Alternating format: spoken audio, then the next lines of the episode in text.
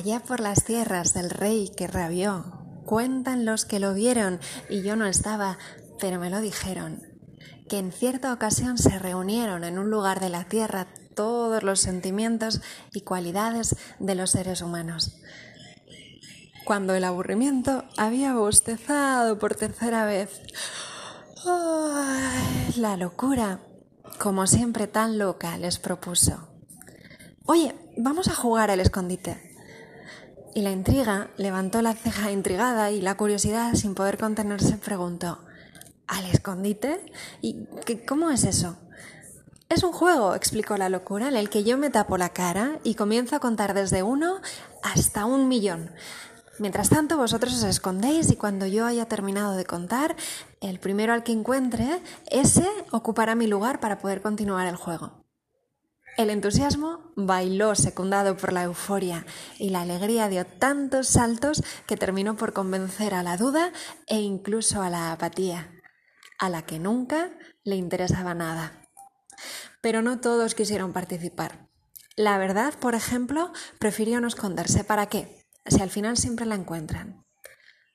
La soberbia opinó que era un juego tonto. En el fondo, lo que le molestaba era que la idea no se le hubiera ocurrido a ella. Y la cobardía, pues bueno, prefirió no arriesgarse. Uno, dos, tres, comenzó a contar la locura. La primera en esconderse fue la pereza, que como siempre se dejó caer como tres pasos más allá detrás de la primera piedra del camino.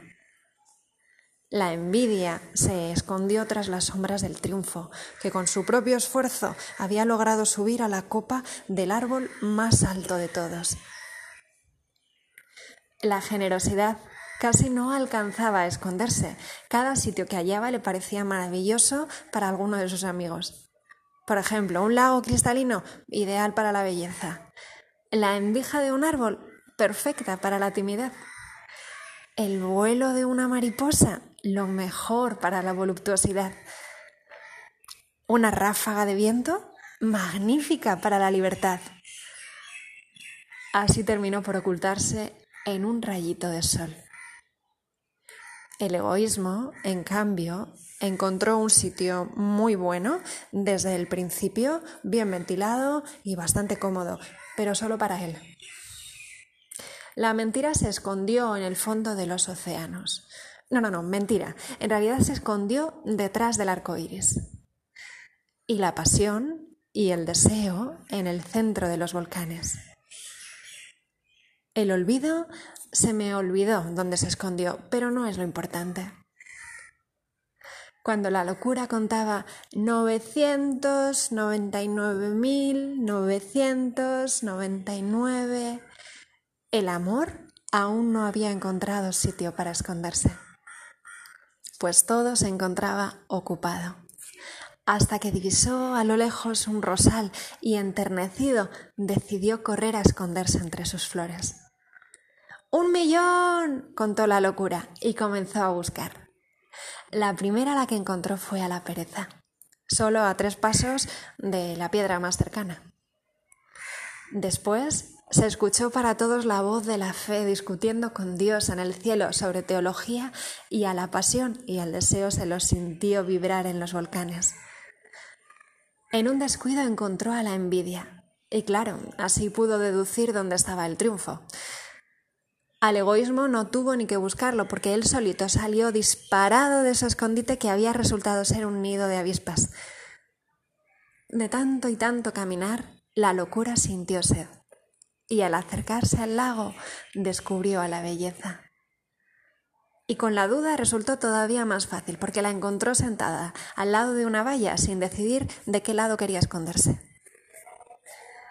Así fue encontrando a todos y cada uno de sus amigos al talento entre las hierbas frescas, a la angustia en una cueva oscura, a la mentira detrás del arco iris.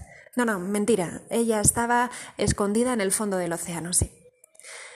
Y hasta el olvido, que ya se había olvidado de que estaba jugando al escondite, claro. Pero solo el amor no aparecía por ningún lado. La locura buscó y buscó al amor detrás de cada árbol, detrás de cada hoja, de cada arroyuelo del planeta, en la cima de las montañas más altas y cuando estaba por darse por vencida, vio allí un rosal y unas rosas preciosas. Tomó una horquilla y comenzó a mover las ramas, cuando de pronto un doloroso grito se escuchó. ¡Ay, ay, ay! Las espinas habían herido los ojos al amor. La locura no sabía qué hacer para disculparse. Lloró y rogó y pidió perdón e imploró y hasta prometió al amor que iba a ser su lazarillo. Desde entonces, y así se conoce por todos, que por primera vez se jugó al escondite en la tierra y desde entonces el amor es ciego y la locura siempre, siempre lo acompaña.